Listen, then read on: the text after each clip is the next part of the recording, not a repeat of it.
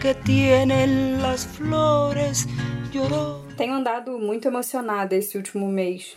Durante a pandemia, eu já tive na fase apatia, na fase raiva, na fase desespero, na fase abstração total da realidade e na fase eu vou passar o dia inteiro jogando buraco online.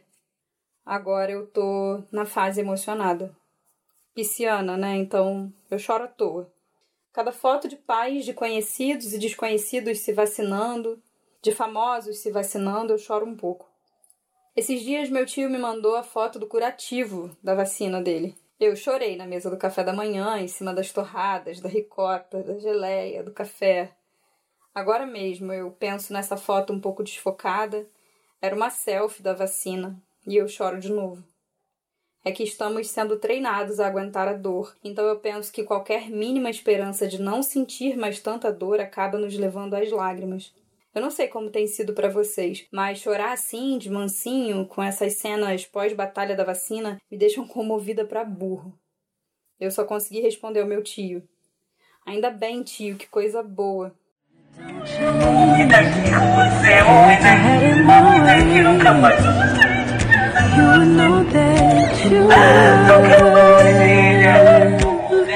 Escreva o roteiro desse podcast no dia 30 de abril de 2021. Ontem a MC Pocahontas, a Poca, foi eliminada do Big Brother Brasil. Eu sei disso porque eu vi repetidas vezes, chorando em todas elas, o vídeo dela encontrando sua filha, Toya. A menina abraça a mãe e diz: Calma, mamãe. Enquanto a mãe fala: Eu juro, minha filha, eu nunca mais vou sair de perto de você. Eu chorei de novo na mesa do café da manhã. Eu pensei nas mães que já vi repetindo essa frase. O afastamento sempre acaba vindo. A ideia de poder estar para sempre abraçada ao amor é algo que emociona. Penso se essas pessoas vacinadas imaginam os abraços que poderão dar em breve. A ideia de poder abraçar de novo também emociona. Sei que é impossível estar para sempre abraçada ao amor, mas tentar é algo que emociona.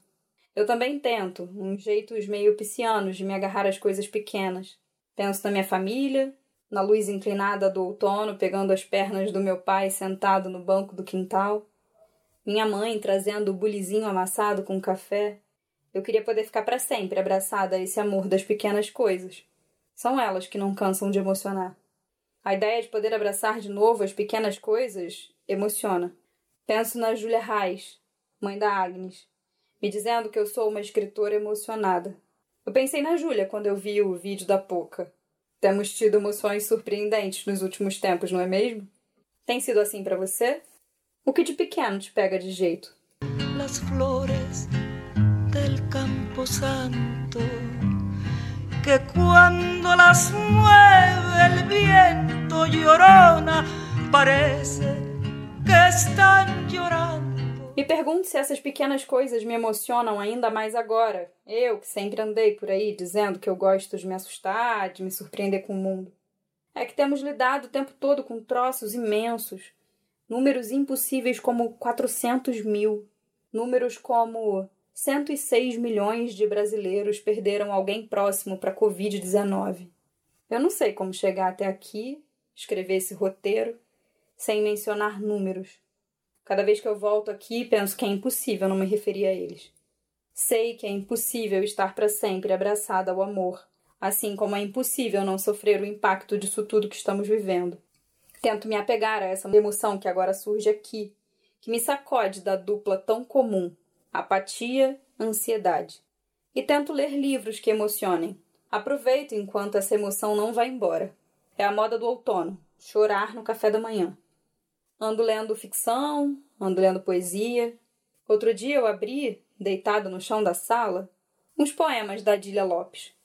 Eram versinhos sobre sofrer por amor, umas coisinhas assim do dia a dia, como beber um vinho ou ouvir rock. Vivemos isso ainda, apesar de. Hoje, o coração é um órgão dolorido, como talvez sempre tenha sido, mas agora já chegamos doendo.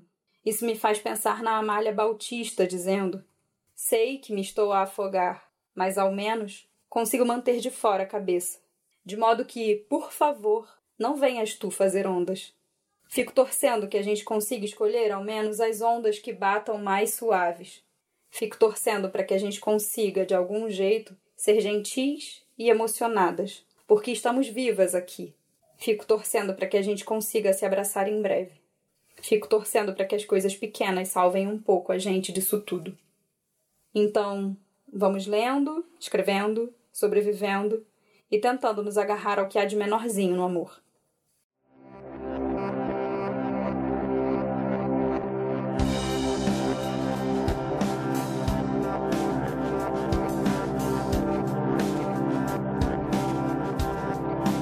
Então, esse é Mulheres que Escrevem podcast da iniciativa Mulheres que Escrevem, uma conversa entre escritoras, agora também em podcast.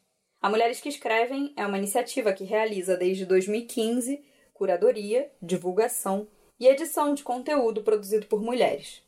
E eu sou a Estela Rosa, pisciana e curadora da Mulheres que Escrevem, e muito feliz de ter chegado ao Curadoria Pisciana número 6.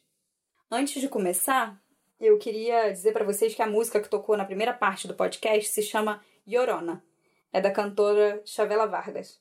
Chavela é nascida em San Joaquim de Flores, Costa Rica, mas aos 15 anos se muda para o México e começa sua carreira de cantora só aos 32 anos. Ela ficou muito famosa nos anos 50, mas depois, por conta de problemas com álcool, ela acabou sendo esquecida. Em 1992, com quase 80 anos, foi resgatada por Pedro Almodóvar e retomou sua carreira de muito sucesso até a data do seu falecimento em 2012. Ouçam Chavela, La Llorona. Curadoria Pisciana 2021 Especial Artistas Latino-Americanas Agora sim. Esse ano a Curadoria Pisciana vai ter um foco especial. Produções latino-americanas feitas por corpos dissidentes da norma. Vamos focar em todo tipo de arte produzida no nosso sul buscando trazer mais visibilidade não apenas às artistas, mas também às editoras e tradutoras que estão por trás desse movimento. Vamos contar com parcerias de editoras queridas como a Macondo, a Moinhos e a editora da qual vamos falar hoje, a Capiranhas do Paraibuna. A Capiranhas do Paraibuna, que tem HY no nome, é um coletivo editorial idealizado por quatro poetas e pesquisadoras com base em Minas Gerais, Rio de Janeiro e Rio Grande do Sul. São elas Anelise Freitas, Fernanda Vivacqua, Laura Cis e Marcela Batista. O coletivo surgiu com a crescente necessidade que elas sentiram de ocupar também o espaço de produção e edição, ainda muito marcado pela desigualdade de gênero. A novidade é a criação da revista digital A Dobra, que está disponível no Medium. A Dobra vai publicar poesia, tradução, experiências artísticas e seus desdobramentos. É uma revista que se propõe a divulgar a produção literária, artes visuais e questões críticas que envolvem os nossos tempos. E a gente queria dar foco especialmente para a tradução da Marcela Batista para nossa querida e amada Glória Anzaldúa. Ainda pouquíssimo traduzida no Brasil, mas com uma tradução já no prelo pela editora A Bolha, ficamos super felizes de poder ler e divulgar aqui essa tradução da Marcela. Eu vou ler um poema. A Canção do Canibal. É nosso costume consumir a pessoa que amamos. Carne proibida, inchados, genitais, mamilos, o escroto, a vulva, as plantas dos pés, as palmas das mãos, fígado e coração são mais gostosos. O canibalismo é bendito. Levarei o osso da sua mandíbula em torno do pescoço. Escuta suas vértebras. Osso bate contra osso nos meus pulsos. Tramarei seus dedos em torno da minha cintura. Que abraço rigoroso! Sobre o coração levarei um broche com uma mecha do seu cabelo. À noite, dormirei abraçando seu crânio, afiando meus dentes em seu sorriso desdentado. Os domingos têm missa e comunhão, e deixarei de lado suas relíquias. Ai ai. Então, para conferir o trabalho da Capiranhas do Paraibuna, basta acessar o Instagram arroba Capiranhas do Paraibuna, com HY, ou direto à revista A Dobra, www.medium.com barra Adobra. Notícias do Medium da Mulheres que Escrevem. Tudo o que rolou em abril. Em abril voltamos com a nossa de publicação no Medium, trazendo poemas e resenha. Fizemos um mutirão de lançamentos, divulgando três livros excelentes que foram publicados recentemente pelas editoras Macondo, Dou da Correria e Garupa, além de publicarmos a resenha da nossa coordenadora de projetos, Thaís Bravo, para o livro Cidades Afundam em Dias Normais, da Aline Valek, publicado pela Rocco. Dia 1 de abril. Quatro poemas de Queridos Monstres, de Beatriz RGB. Beatriz RGB é não binária, que pesquisa na área de estudos de tradução da UFSC, Universidade Federal de Santa Catarina, nos estudos feministas de tradução em queer, queer, assim como escreve, traduz, revisa e edita. Os poemas que publicamos aqui são de seu novo livro Querides Monstres, que foi publicado agora agora pela editora portuguesa Douda Correria. Beatriz brinca com a linguagem, torce o rabo das palavras, vem cheia de gingado em poemas deslizantes que fazem a gente rir, às vezes até de nervoso. E além disso, a capa maravilhosa do livro de Beatriz foi feita por uma ilustradora que a gente adora, a Chueca. Um trabalho lindo demais, gente. Bora ouvir um poema então? Na real, o ritual iniciático não diminui o cagaço, mas solta outras coisas. Olga bebe vinagre puro, dos doces. Recorre cinzas de defuntos e mescla a maçã, roca, com todo junto se besunta, el gacho canta, nem cá nem lá, e nada ácida, nada amarga, ella vive en la encrucijada. Gargalha, laroyer, é, Mojubá mas coçam as cicatrizes e, e se o que é dela segue guardado, Donks rasga de novo lá mesma jaga. Foi lá que ela perdeu la chave. Só vai, carinho, sova. A determinação, placas da BR-101, ao que se imagina totens reconhecidos ao salve entusiasmo, o farol da noite, seja cachaça, seja rum, trupica, mas não cai, segue a carroça ruim. Tantos ventos do norte, ah, não movem moinho, ah, ansiedade tanta, o peso da esperança, âncora nos afunda, para avivar el fuego, les falta el aire. Submergi aunque jamás naufragade. Dance, dance, dance. Eu amo. Obrigada, B. Dia 7 de abril. Conhecer de perto a história do desastre. Uma resenha sobre Cidades Afundam em Dias Normais de Aline Valek. Thaís é uma das minhas resenhistas favoritas, eu juro, não é marmelada. As leituras que ela faz dos livros são sempre permeadas pela história e pelos fatos que estamos vivendo. Ela nunca deixa de fora o corpo, a materialidade das coisas. Ela imprime a leitura em seu corpo e seu corpo na leitura. Por isso, toda vez que leio uma resenha dela, eu fico morta de vontade de ler o livro para poder sentir um pouco isso que ela sentiu. Ainda mais sendo um livro da querida Aline Valek, que escreve tão, tão bem e de quem eu sou fã por conta de As Águas Vivas Não Sabem de Si, o outro livro dela. Então, eu vou ler o primeiro parágrafo da resenha para que vocês se animem de ler também.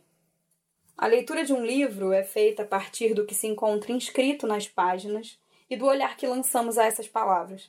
A perspectiva que move uma interpretação é um contexto singular. Por isso, ler um romance é um acontecimento que não se repete. Um livro não é um objeto estático. As palavras se movem dependendo do ponto de vista de quem as acessa.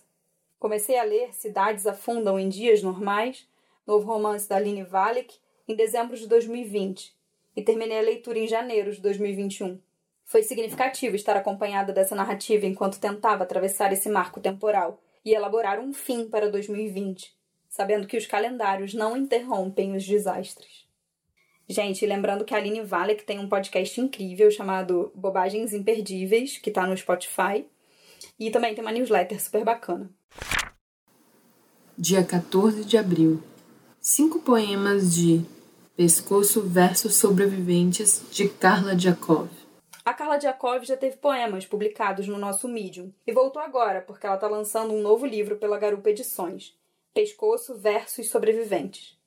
Eu sou um pouco suspeita para falar da Carla, porque ela é uma das minhas poetas favoritas. O jeito que a Carla usa as palavras, as repetições e nesses novos poemas as pontuações sempre me deixa impactada. Vocês sabem que eu amo pensar forma, né? Então a Carla sempre me deixa um pouco pensativa sobre como podemos ir fundo na construção de um poema. Bom, vamos lá. Eu vou ler um dos poemas que está na publicação para vocês. Enquanto olho a lata, a mão no pescoço, uma lata de molho entre ervilhas, o rapaz, perdida, mora por perto, cheiro de caqui longe, mole como o pescoço, mora tudo longe, cheira perto, perdido, óbvio como óbvio. A lata não é o erro. Errado estar vestido em organza amarela, frufrus para o pescoço. Quando você olha muito tempo para um lugar só, a sensação é de que o pescoço está inclinado para o lado, sombreado da coisa olhada. Entre ervilhas, disse: Moro entre ervilhas, Tiger. Pescoceio o molho, figuro ser uma metralhadora. Guerra entre passos, Tiger. E aí eu queria convidar vocês a acessarem o Medium para ver os poemas da Carla, porque a questão formal, visual do poema no espaço em branco é muito importante para esses poemas. Dia 22 de abril. Quatro poemas de A Libertação de Laura, de Helena Zelic. Helena Zelic também já teve poemas aqui na Mulheres que Escrevem. A gente está resgatando várias dessas poetas para com o pensamento de que é interessante ver, né, como o trabalho delas mudou ao longo do tempo. Então vamos lá. Helena é daquelas parceiras da iniciativa lá quando tudo ainda era mato. O seu novo livro, A Libertação de Laura, que foi publicado pela Maconda Edições, é um projeto belíssimo de recuperação da memória da família, atravessado pela casa, com poemas super marcantes como esses que estão aqui. Além do livro, Helena também lançou um single que faz parte do lançamento do livro e você encontra no Spotify. Rolou também um bate-papo muito legal do lançamento do livro da Macondo, junto com a Camila Assad e com a Thaís Bravo. Eu recomendo super que vocês procurem no YouTube porque está disponível por lá. Então vamos ouvir o poema? Lady Laura. Laura, volte. Laura, por favor. Laura, já não posso correr atrás de você como os velhos tempos. Estou fraca, Laura, venha. Me leve para casa, sim, Laura. Laura, se você for embora, saiba, Saiba, Laura, eu não tenho como garantir que vou lembrar do seu rosto, Laura, sua voz, Laura, seu nome, Laura. Eu ainda nem te conheço. Me espera. Fiquei até um pouco sem fôlego aqui. Lembrando que a gente tem um cupom de desconto da nossa parceria com a editora Macondo. É só você entrar lá e digitar no espacinho lá de cupom de desconto MQE. E aí você garante um descontinho nesse livraço da Helena Zelic.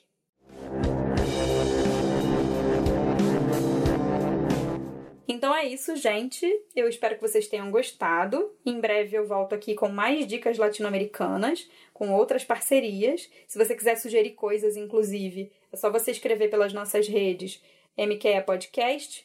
E a gente também tem o nosso canal no Telegram, se você quiser mandar alguma sugestão por lá, é MQE Podcast. E lembrando que para acessar os poemas, basta vocês entrarem no nosso Medium, que é medium.com barra mulheres que escrevem. É isso, gente. Se cuidem, usem máscara, bebam muita água e força nas pequenas coisas. Até a próxima!